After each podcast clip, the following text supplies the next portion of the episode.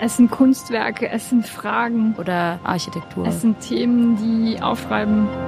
This is Basel, ein Podcast mit Sophie Ladon und Selma Alihodzic. Ja, dann gehen wir los, oder? Mhm. Ja. Salut Selma. Salut Sophie. Hier geht es ja eigentlich darum, dass wir diesen Podcast, den du und ich jetzt zusammen hier machen, äh, gestalten. Mhm. Wir kennen uns ja eigentlich gar nicht.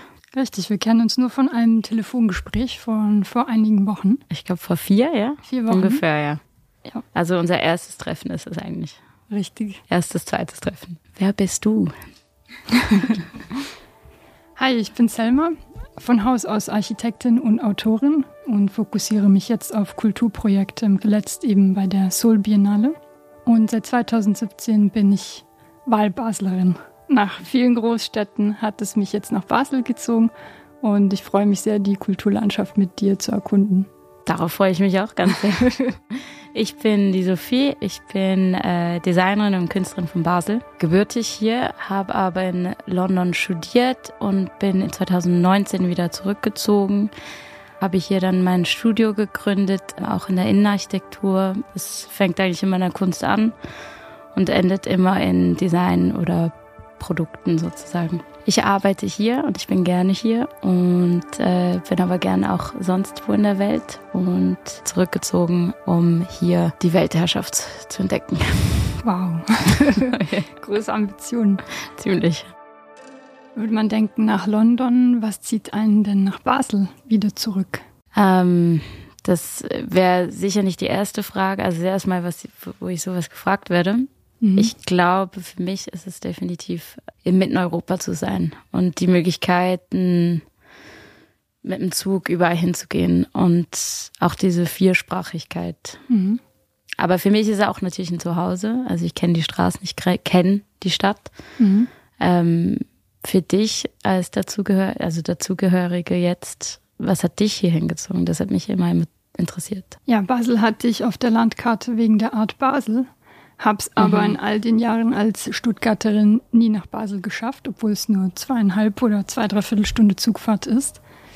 Ähm, ich bin wegen dem Job nach Basel gekommen und hatte erstmal eine komische Ankunftsszene. Ich dachte zuerst, wenn ich nach Basel komme, springt mir der Rhein entgegen, dieses schöne Blau, diese Kulisse der Altstadt. Und dann komme ich erstmal nach Basel und dann sehe ich erstmal diese vielen, vielen Tramlinien im Erdboden und es ist laut und ich denke mir so, ist das Basel? ist das Basel? Ist das Basel? Und so habe ich ähm, einen ersten Schreckmoment in Basel gehabt, dachte mir, das ist ja gar nicht Basel. Und wie ich dann die Stadt erkundet habe und meinen Weg zum Rhein gefunden habe, dachte ich mir so, okay, hier gibt es alles Mögliche zu entdecken, aber auf den zweiten Blick. Was du, was, wann war das, Sommer oder im Winter? Weil ich finde, das, das spielt eine Riesenrolle. Das, genau, das ist echt eine super interessante Begegnung gewesen.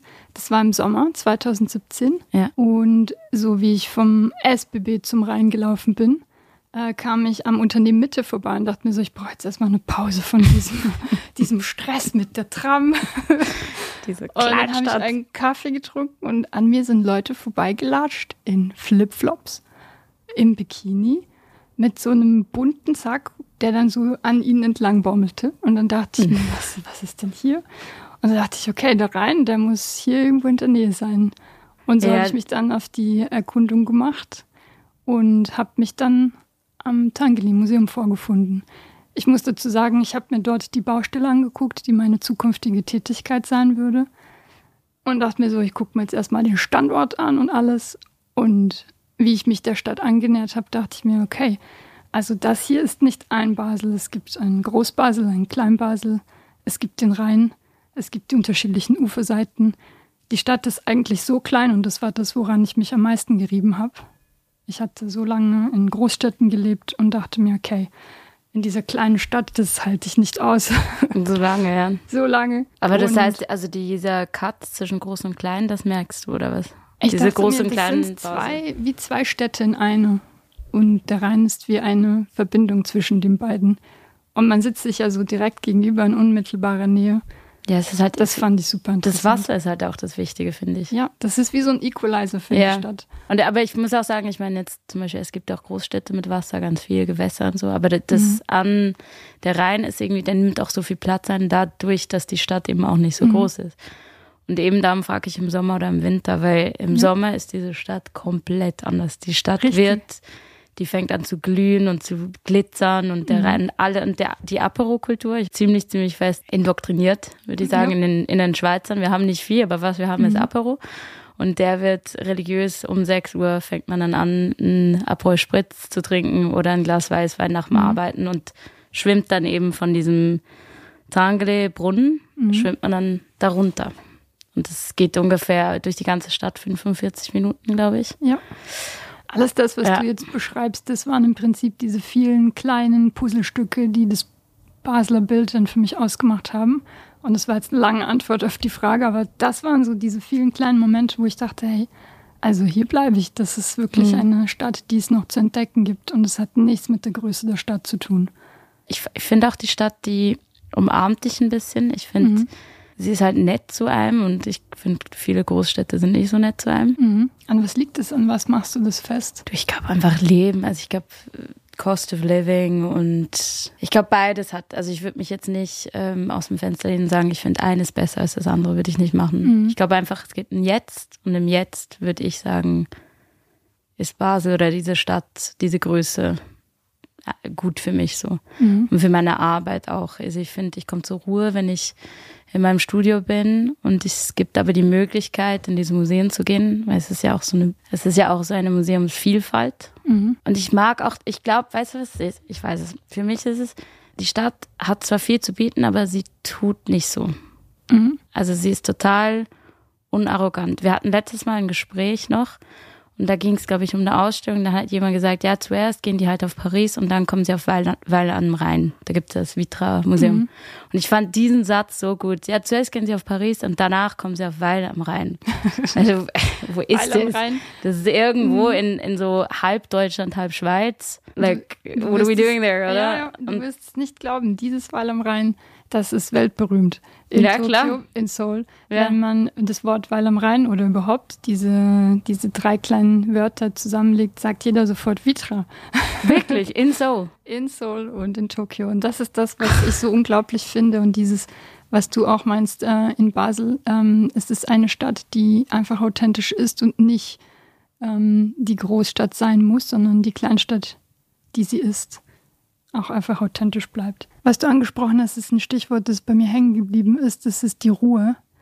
Das ist etwas, ähm, das habe ich auch erst auf den zweiten Blick entdeckt. Wenn man nämlich vom Bahnhof kommt, hört man wirklich nur diese lauten Trams.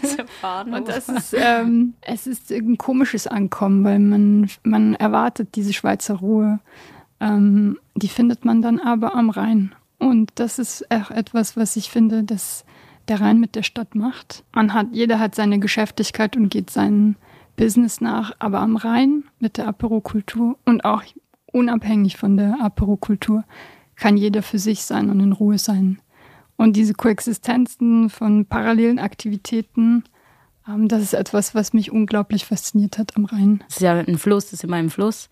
Und das ist natürlich, dass wir als Menschen wahrscheinlich auf das reagieren, oder? Mhm. Aber nebst dem denke ich mir halt auch die Kultur, weil am Wasser oder in der Stadt gibt es ja auch immer ganz viele so kleine Off-Spaces oder Performances. Der Kulturkalender, der ist gefüllt. Das ist ein mhm. Jahr, ist total schnell vorbei. Da gibt es die, diese großen Dinge wie eben die Ab Basel, Basel Social Club da, ähm, die Mega Buster Exhibitions im Barrel Museum, im Dangle Museum, in der Kunsthalle, all diese unglaublichen Orten, die, die eben auch diese vielen verschiedenen Leute hinziehen. Mhm. Das heißt, du hast diese Diversität von Menschen, das ist immer auch ein Plus.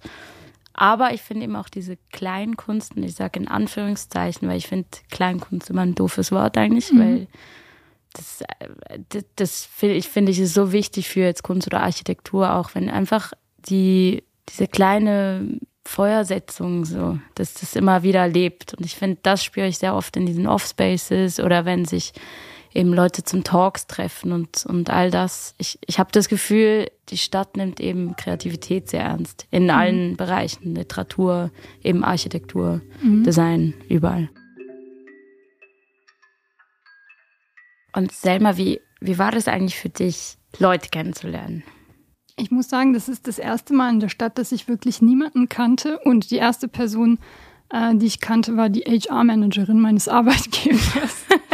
und später dann äh, die Beamten am Schalter für das Einwohneranmeldeamt. Äh, und die sind super nett, ähm, die oder? Sind super nett. Unglaublich nett. Richtig, ja. richtig. Und ich dachte mir, Mensch, in der Schweiz sind alle auf Du und ich werde ja ganz einfach Leute kennenlernen. Hab dann aber die Nuancen dieses Dus ähm, durch das Leben in Basel eher äh, kennengelernt, dass es eher eine, ein distanziertes Du ist und nicht so ein vermeintliches direktes Du. Und die ersten Leute, die ich kennengelernt habe, waren tatsächlich meine Teamkollegen im Projekt. Und ich war dann wie auf so einer Expat-Insel. Ähm, wir haben untereinander alle Englisch gesprochen, so konnte ich mir das äh, Schweizerdeutsch nicht aneignen und habe dann aber tatsächlich einen Baseldeutsch-Kurs gemacht, den die Stadt anbietet. Wirklich? Und dachte mir, Mensch, da werde ich sicherlich doch die echten Basler kennenlernen.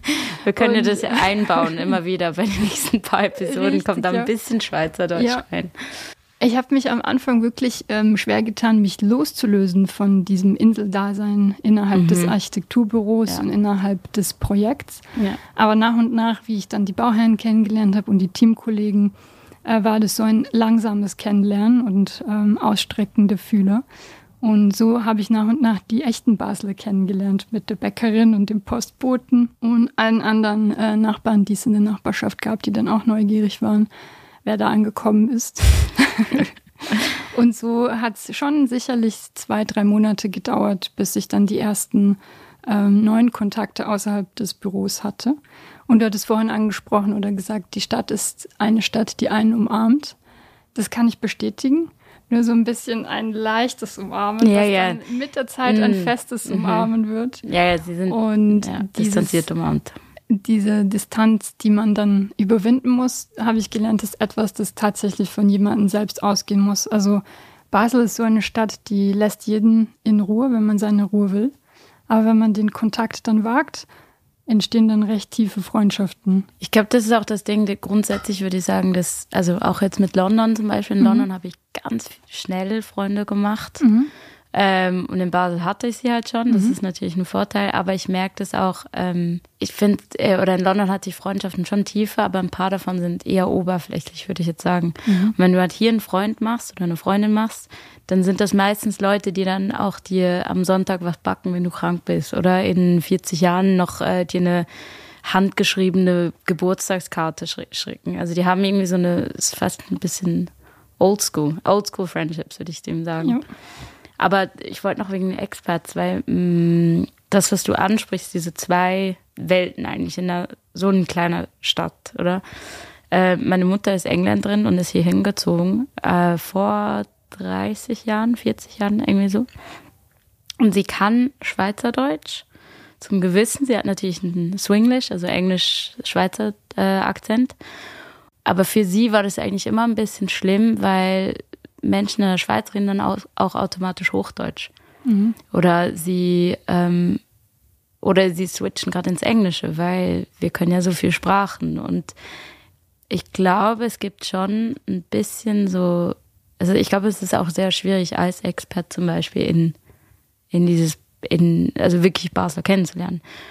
Und umgekehrt ist es natürlich halt auch ein bisschen schwierig mit der Sprache, wenn du sagst, ja, ich meine, 20 Jahre bist du hier und du redest nicht Deutsch oder Englisch. Es ist einfach, ich glaube, also das hat mich immer sehr fasziniert, diese Expert-Communities und wie diese sich manchmal mehr und manchmal weniger in diese Gesellschaft hineinweben. So. Mhm. Äh, was ich in Basel ganz neu angefangen habe, ist am Rhein, ganz früh am Morgen am Rhein spazieren zu gehen, um den Kopf ähm, neu zu kalibrieren. Ich nenne es jetzt mal so. Das ist etwas, das ist auch für mich tatsächlich das erste Mal, dass ich an einer Stadt am Fluss lebe. Dieses Angebot habe ich sofort angenommen äh, und darüber habe ich auch die Stadt gelernt, neu zu lesen, von diesen beiden Seiten des Rheins. Und das hat sich zu einer Routine etabliert, die auch in der Pandemie besonders wichtig war. ansonsten habe ich sonst meinen kreativen, um, ungeregelten Tag. Der ist dann manchmal super intensiv, wo ich an einem Thema 14 Stunden am Stück arbeite und so in meinem, meiner Zone mm. bin. Dann reicht schon ein Blick aus dem Fenster, um zu sagen, hey, da ist der Rhein. Mach mal eine Pause. Warst du schon drin? Ja. Ich hatte die Eintaufe am Tangeli-Museum. Nee, wirklich. Ja, das Tangeli-Museum. Inklusive dem äh, Schwimmfisch. Der Wickelfisch. Der Wickelfisch ist ein Textil, was wasserdicht ist, in was man seine Kleidungsstücke packen kann, wenn man sich auf das Schwimmen im Rhein vorbereitet. Und das hat tatsächlich eine Form eines Fisches. Der Fischschwanz wird ähm, aufgemacht. In den Fischkopf und Bauch kommt die Kleidung und der Fischschwanz wird dann aufgerollt. Dabei entsteht ein, ja, wie so ein Luftvakuum, wie ein Kissen. Und aus ja. dem Fisch wird ein runder oder fast runder, linsenförmiger Körper an dem man sich festhalten kann und der einem Auftrieb gibt beim Reinschwimmen. Sehr genau beschrieben, ja. Also es ist eigentlich genau die Leute, die du gesehen hast, die da nackt durch die Stadt gelaufen Correct. sind. Das sind eben die, die so einen Wegfisch dabei hatten. Also darum ist also die Stadt ist sehr freizügig im Sommer. Ja, ich bin denen dann einfach gefolgt und habe sie gefragt, ja. hey, wo habt ihr denn das her? Was ist ja, denn das? Ja, den geht's es gibt ja auch einen Trick dazu. Gekommen. Es gibt einen Trick, du musst, also, es, also du musst ihn siebenmal falten, damit die, die Luft darin wirklich gut gefächert ist. Also alle guten Dinge sind sieben. Alle guten Dinge sind sieben anscheinend. Alright. Wann hast du denn deine Reintaufe gemacht? Ich glaube, mein erster Reinschwumm wirklich so war ich, glaube ich, wahrscheinlich zehn. Mhm. Oder 14, nee, zehn, wahrscheinlich zehn, elf. Ja, da erinnere ich mich an, an meine erste oder zweite Ausstellung im Schweizer Architekturmuseum. Mhm. Ah, das hieß Swim City. Ja, und ja, es genau. war gewidmet äh, natürlich dem Rhein. Ja dem Basler Stadtfluss und allen anderen Flüssen, die Aare in Bern und in Zürich, das Schwimmen am See mit der Irabadi-Kultur. Ja, die Lette. Und die mhm. Ausstellung mhm. war wirklich, wirklich gut gemacht. Die ist gut, ja, habe ich auch gesehen. Gibt und auch ein Buch dazu? Ne? Einige, ja. ja. es gab noch einige internationale Beispiele, aber die Schweiz war wirklich Vorreiter. Ja, es wäre halt eine schöne Idee, wenn jede Stadt das machen könnte, ne? Aber jetzt haben wir doch Basel so sehr an die Sterne gelobt, aber da mhm. muss es doch etwas geben, was zumindest dich aus Basel weggebracht hat. Ja, definitiv, klar.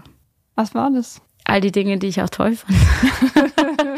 also diese Kleinstadt natürlich, das ist halt dann schon klein und kann erdrückend sein. Ähm, und ich wollte halt auch neu und noch, noch was anderes sehen. Ich glaube, allgemein ist es nicht gesund, wenn man einfach in einem Ort ist. Mhm. Egal wo, glaube ich. Wie bist denn du auf das Größenwahn gekommen? Also Größenwahn in Basel zu realisieren, was meinst du denn damit? Ist halt eine Challenge, oder? Von einer kleinen Stadt. Wieso nicht? was wäre das denn zum Beispiel? An was machst du das fest? Äh, mein Größenwahn, mhm. äh, der macht sich an gar nichts fest. Das okay. ist ja der Punkt. Auf, nee. äh, ich habe einfach, ich glaube, ich habe schon zwei, drei Träume, die ich realisieren möchte. Träume sind ja auch was Gefährliches. Man darf sie in meiner Kultur zumindest nicht aussprechen, sonst werden sie nicht wahr. Ist das so? Ja. Wo bist denn du? Stuttgart? Oder? Stuttgart ist es auch so, ja. man sagt, da, da sagt man, da darf man die Pferde nicht scheu machen. Da darf man die ähm, Pferde nicht scheu machen. So sinngemäß über, über, im übertragenen Sinne. Ja. Aber ursprünglich komme ich aus Bosnien. Ja. Und Träume ähm, sollte man eigentlich für sich behalten, damit man eine Chance hat, sie zu realisieren. Ja, du darfst sie nicht erzählen. Das, das darfst du nicht. Aber was erzählen wir dann den Hörern? Vielleicht kommen Ideen nach und nach. Okay, erzähl mir einen Fake-Traum. Ein Fake-Traum? Der zu deinem größten Wahnsinn passt. Ähm, ich wollte immer Perlentaucher werden. Okay, das können wir realisieren. Okay, da bin ich Flamme. Da kenne ich ja? nämlich einen. Ja, letzten Sommer habe ich ähm, Basel am Rhein gefilmt, mhm. zusammen mit Becca Lemoine und mhm. dem Schweizer Architekturmuseum. Und da haben wir einen Taucher ähm, kennengelernt. Der taucht nämlich alle verlorenen Dinge, die es auf dem Rheinbett gibt, stellt sie online ins Netz und sucht ihre eigentlichen Besitzer. Wusstest du das? Okay, also das ist. Also da kann man mal da anfangen und dann kann ich aber ins Meer, weil ich. Sache mit ihm ich muss, glaube ich, sicher noch ins Meer irgendwo zu den Perlen. Ich weiß nicht, ob es jetzt am, am Rhein unten Perlen hat, aber versteckte. Versteckte vielleicht. Perlen, jemands Perlen, ja. Ja. Was wäre denn dein Traum, wenn ich umgekehrt fragen darf? Hier in Basel? Ja, ein imaginärer Traum ist natürlich nicht der echte Traum, den du mir erzählen sollst. Okay, also ein halbechter Traum ist schon Wirklichkeit geworden. Ich bin ja nach Basel gekommen und für Herzog und Dämmerung zu arbeiten. So steht schon etwas von mir in Basel. Und das war ein Traum, den ich eigentlich nie wollte. ähm, aber es gibt ein Bauwerk, das in Basel realisiert wurde. Und das ist so ein Halbtraum. Sehr gut, well done. Aber mein tatsächlicher Traum, den kann ich leider noch nicht ähm, verraten. Und der zweite Traum ist, dass wir den Podcast hier machen. Ein Sprachwort. Es realisiert sich alles in dem Sinn. Es realisiert sich, ja. Selma, kochst du gerne? Ich habe bisher nie gerne gekocht, aber ich habe Selma, dieser Podcast ist nun beendet. Vielen Dank für Ihre Zeit. Nein, ich habe es wirklich, ähm, Basel hat dahingehend auch nicht nur meine Tagesroutine verändert, sondern auch dieses nach innen kehren oder nach innen gekehrt sein. Gerade im Winter ist es eher so, dass man sich nicht mal auf ein äh, leckeres Essen woanders trifft. Zumindest habe ich das so erlebt, sondern ähm, da wird man zum gemeinsamen Kochen nach Hause eingeladen. Und diese ähm, Hemmschwelle, ab wann ist man so äh, befreundet, dass man sich gegenseitig zum Kochen einlädt, äh, das war auch etwas, was ich neu kennengelernt habe in Basel. Und das war der Beginn äh, für mich, um zu sagen, ja, dann mache ich jetzt den einen, einen Topf. und die ganzen anderen Sachen, die ich sonst immer zu besonderen Anlässen mache. Mhm. So hat Basel mich wieder an den Herd gebracht. Zurückgebracht. Basel hat mich an den Herd gebracht. Also äh, könnte missverstanden ja. werden, aber ja. ich meinte nur in anderen Großstädten ist oder in Großstädten allgemein äh, ist man ja dazu verleitet, ähm, mehr essen zu gehen als essen selber. Zu gehen, ja, weil man auch nicht auch sich eine Wohnung leisten kann, die eine hm. top ausgestattete Küche hat. Und hier ist die Küche in den Wohnungen immer mit dabei. Und die lacht einen gerade so an und sagt, komm, koche hier. Ja, ich glaube auch, die Preise sind natürlich schon auch, also es ist natürlich teuer in der Schweiz zu essen. Mhm. Ich finde aber, es gibt, also ich gehe zum Beispiel, ich bin unglaublich Foodie.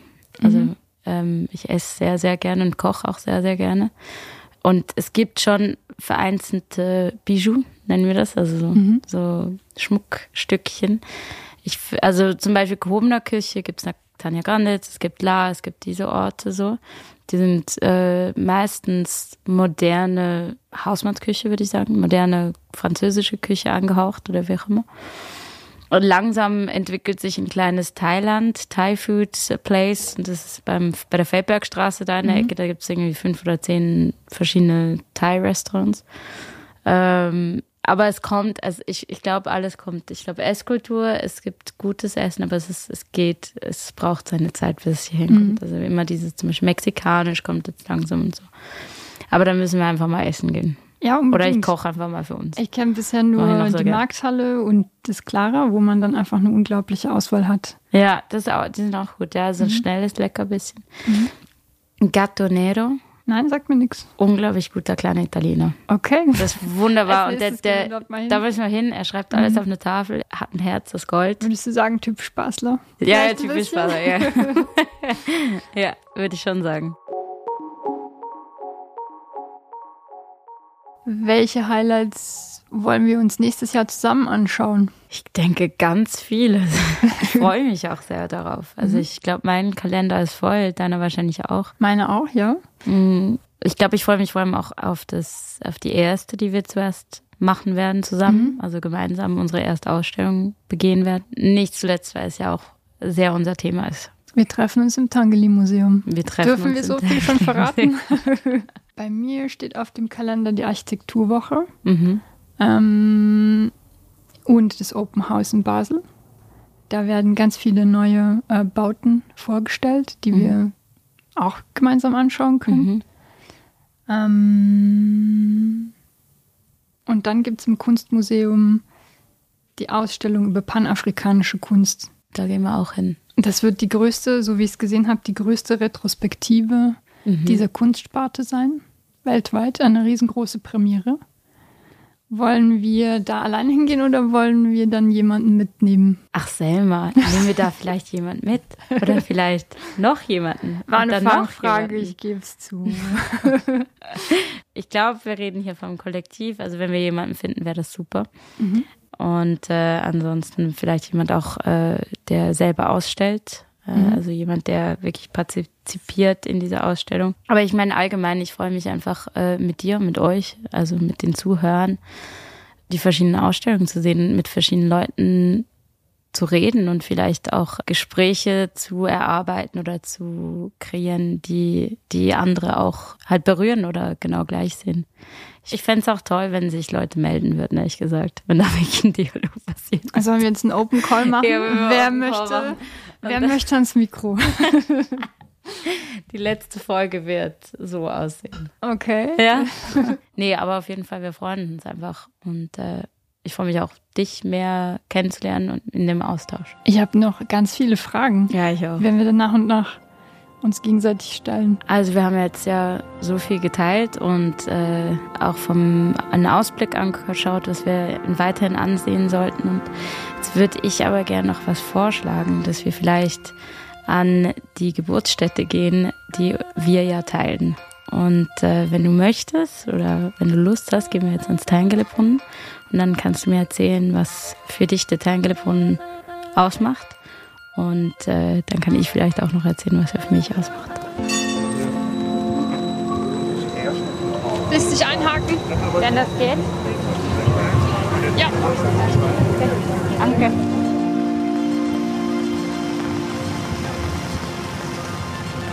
Jetzt stehen wir hier am Tangeli-Brunnen äh, vor dem Schweizer Architekturmuseum und der Kunsthalle. Mhm. Und was man hört, ist nicht nur das Plätschern des Brunnens, sondern auch die Regentropfen am Regenschirm.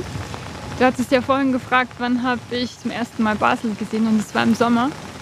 Und das war einer der ersten Orte, die ich hier in Basel besucht habe. Mhm. Das Unglaubliche an dieser Fontäne ist, dass du aus einem bestimmten Blickwinkel bei Sonnenschein einen Regenbogen siehst.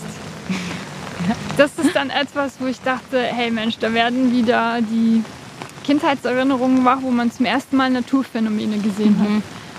Und Tangeli hatte ich überhaupt nicht auf dem Sturm. Ganz lange Zeit, denn ich habe mich eher mit Niki das Fall beschäftigt. Und erst über Umwegen dann erfahren, ah, die waren ein Paar, ah, mhm. die waren das Paar. Die waren das Paar.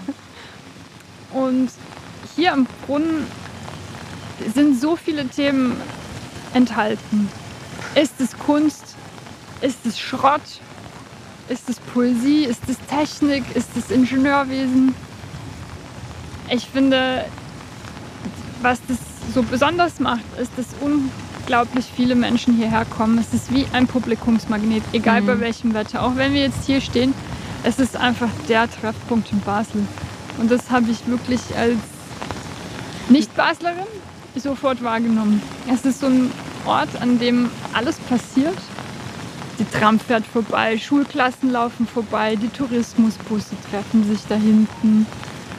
Es ist so ein Knotenpunkt, aber gleichzeitig auch ein Punkt, um anzukommen und am Wasser zu entschleunigen. Und wieso bist du genau hierhin? Was hat dich hierhin verschlagen damals? Ich habe den Rhein den gesucht. Ich habe wieder den, den Rhein gesucht. Und ich bin einfach falsch abgebogen. Ich sollte eigentlich am Kunstmuseum vorbei über die Wettsteinbrücke, um dann tatsächlich mal an den Rhein zu kommen. Reinzukommen. Ja. Und bin wirklich einfach in die falsche Ecke abgebogen, um dann zuerst den Brunnen zu entdecken. Ich finde es unglaublich faszinierend, wie die Basler ihren Tankeli lieben. Aber du hast ja auch erzählt, wir hatten es ja vorher jetzt auch noch im Gespräch davon, und jetzt auch beim hier hinlaufen, auf eine Art dein Werdegang oder wieso für dich eben dieser Tangele-Brunnen so ähm, essentiell ist oder wieso der so wichtig für dich auch war, wie auch für mich.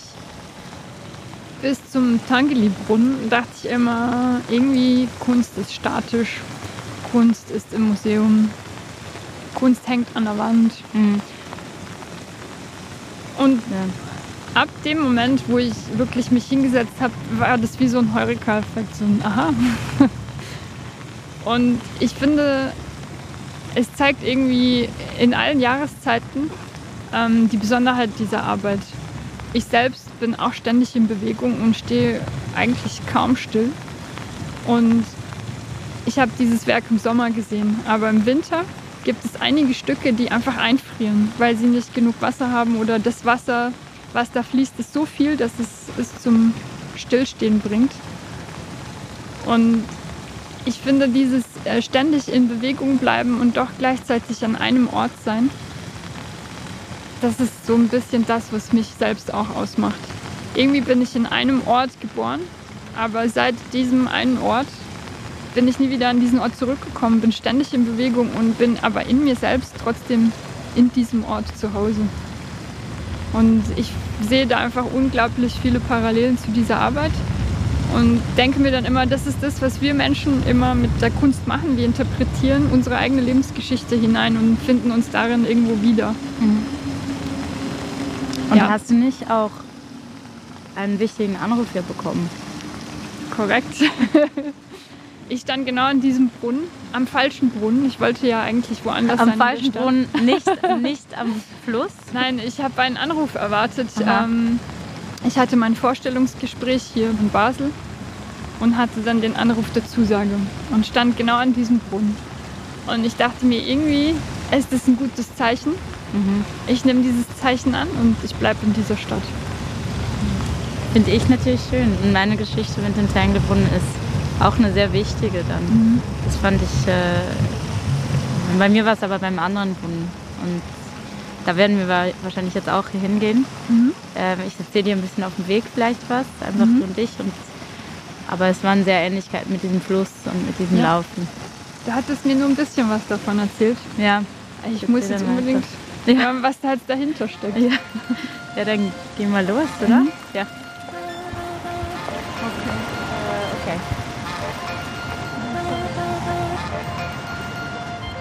Jetzt sind wir vom einen Brunnen zum anderen Brunnen gekommen. Sophie, was verbindest du mit dem Tangeli-Brunnen hier? Also jetzt, vor allem wenn ich das so angucke im Regen und mit den gelben Blättern, die hier runtergefallen sind. Und einfach der Brunnen selber, der durch das Wasser und das Plätschern. Ich verbinde meine Kindheit damit. Ich verbinde meinen Werdegang ein wenig mit ihm. Also mit den Skulpturen wegen der Kinetik. Die Kinetik ist immer was, was ich äh, mitnehme, auch jetzt noch in meine Produkte und meine Arbeiten. Es ist eigentlich immer bewegt. Immer diese Bewegung. Und ähnlich wie du gesagt hast, ähm, also fast auf einer philosophischen Basis, ist eigentlich, sobald etwas stehen bleibt, ist es ja eigentlich tot. Und das Leben ist genau das, es ist immer im Fluss und es ist immer in Bewegung. Und ich glaube, wenn wir diese Bewegung aufhören, dann hört ganz viel auf. Kreativität, Liebe, Passion, alles Mögliche. Ganz viel hört, finde ich, damit auf. Und als Kind war das halt die erste Ausstellung, die ich je gesehen habe. Ich weiß noch, wie ich an dieser Zeichnungsmaschine einen Stift da reingetan habe. Und die hat einfach wild auf sich los. Und die Idee mit dieser Mechanik auch, das hat mich immer fasziniert. Und von früh an habe ich halt mit meinem Vater auch immer geschweißt im mhm. Studio. Und der hat mir das immer gezeigt und es war immer, komm, wir gehen mit mir einen Job machen, wir bauen jetzt was. Oder du willst ein, Baumhaus haben, wir bauen dir ein Haus neben dem Baum. Und diese, dieses Mach einfach, mhm. geh drauf los und versuch einfach mal. Und sei immer fasziniert wie ein Kind. Das ist so vielleicht auch ein Mantra, was geblieben ist. Und dann habe ich mich halt auch mit diesen Nouveau Realisten beschäftigt, also mit diesem Aktion, Reaktion, alles, was du machst, kommt eine große Reaktion zurück. Dieses, es hat einfach Power, diese Zeit. Und Jean Sanglé war halt Spitzenretter dafür. Und ich weiß, es ist ein sehr klischee, also klischierter Ort für Basel, aber es ist einfach ganz, ein ganz wichtiger Ort für mich. Und wenn wir jetzt zum Brunnen näher gehen, dann ähm, sieht man auch mein altes Studio. Das war mein erstes Studio. Über den Dächern, das war eine Mansardenwohnung. Das ist mhm. total klein. Wir haben das zu zehnt geteilt. Und wenn wir dann am Abend da waren, hast du diese Gleise gesehen. Mhm. Die Gleise vom Badischen Bahnhof in die Welt. Und hattest dieses Transitische. Und gleichzeitig, wenn du ganz, ganz fest aufgepasst hast, hast du den Brunnen gehört. Mhm. Aber es ist lustig, dass du sagst, dass dein Studio auch hier war, denn ich habe mich hier auch oft hierher zurückgezogen, als die Baustelle äh, losgegangen ist nebendran.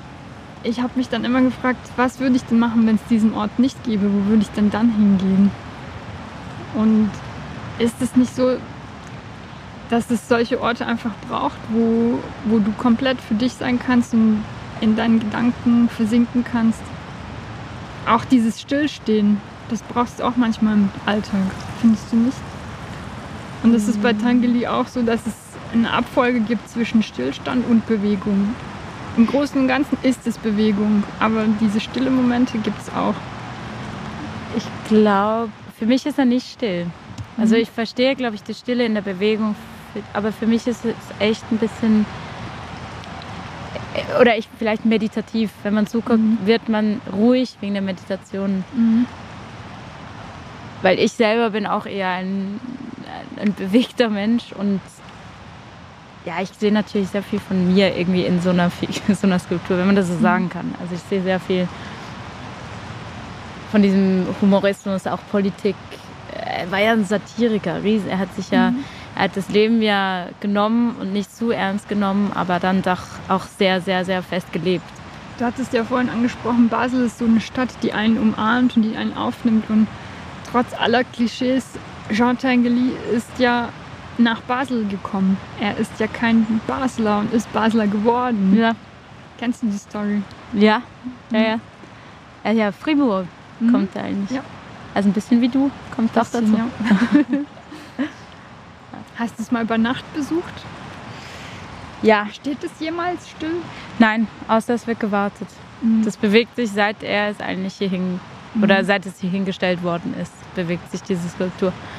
Und in der Nacht ist es wunderschön, weil diese schwarze, es ist ja dunkelschwarz eigentlich und diese, diese hellen Fontäne, die so drüber fetzt, die sieht man auch am Abend sehr, sehr gut und unten ist es beleuchtet. Mhm. Das heißt, die Straße ist meistens ruhiger und du kannst dich einfach im Sommer zum Beispiel da hinsetzen und einfach zugucken. Das heißt, es gibt nie die Fontäne. Es ist auch als Eindruck in Bewegung mit den Jahreszeiten mit dem Licht, mit dem Tag und Nacht. Lichteinfall. Ich weiß auch nicht, ob die je stillgestanden ist, ehrlich gesagt. Die war immer, auch bei, vielleicht, wenn es wirklich ganz kalt wird, steht die still. Aber ja, das ist halt eben die Geschichte, die wir teilen, beide beim Tanglebrunnen. Das fand ich so, das hat mich sehr, sehr berührt. Jetzt nähern wir uns dem Brunnen ja, jetzt kommen wir endlich an das schöne Gut. In die Front Row zum Tangeli. Das Schöne ist auch immer, wenn man diese Fensterfront hat und diese. Ich habe mal ein Video gemacht von der Reflexion vom Brunnen mhm. ins Museum und mit den Museen dieses große, runde, dieses bewegte. Und es war halt mhm. wie so eine Doppelbewegung damals. Wieder eine Parallele. Also meine zweite Aufnahme vom zweiten Tangeli-Brunnen war wieder ein Regenbogen. Das ist das, was ich am Tangeli wirklich äh, so gern habe. Ähm, dass es nicht nur diese blecherne Mechanik gibt, die da rattert und macht und tut und aktiv ist, sondern dass es auch diese spontanen ähm, Lichteinfälle gibt mit dem Sonnenschein, und dann ein Regenbogen ja, rauskommt. Das ist wunderschön. Ja, und mit dem ich äh, freue mich eigentlich auf nächstes Mal. Weil ich glaube, wir können schon ein bisschen verraten, wo wir nächstes Mal hingehen vielleicht. Wenn wir uns umdrehen, stehen wir direkt am Eingang des Tangeli-Museums und das wird der Schauplatz sein. Da gehen wir hin, nächstes Mal. Äh, 2024, wenn unsere erste Episode mal, mal ausgestrahlt wird. Wir werden noch nicht so viel verraten, aber wir werden uns dann die Ausstellung anschauen. Und hoffentlich hört ihr wieder zu. Okay, bis dann. Bis dann selber. Ciao.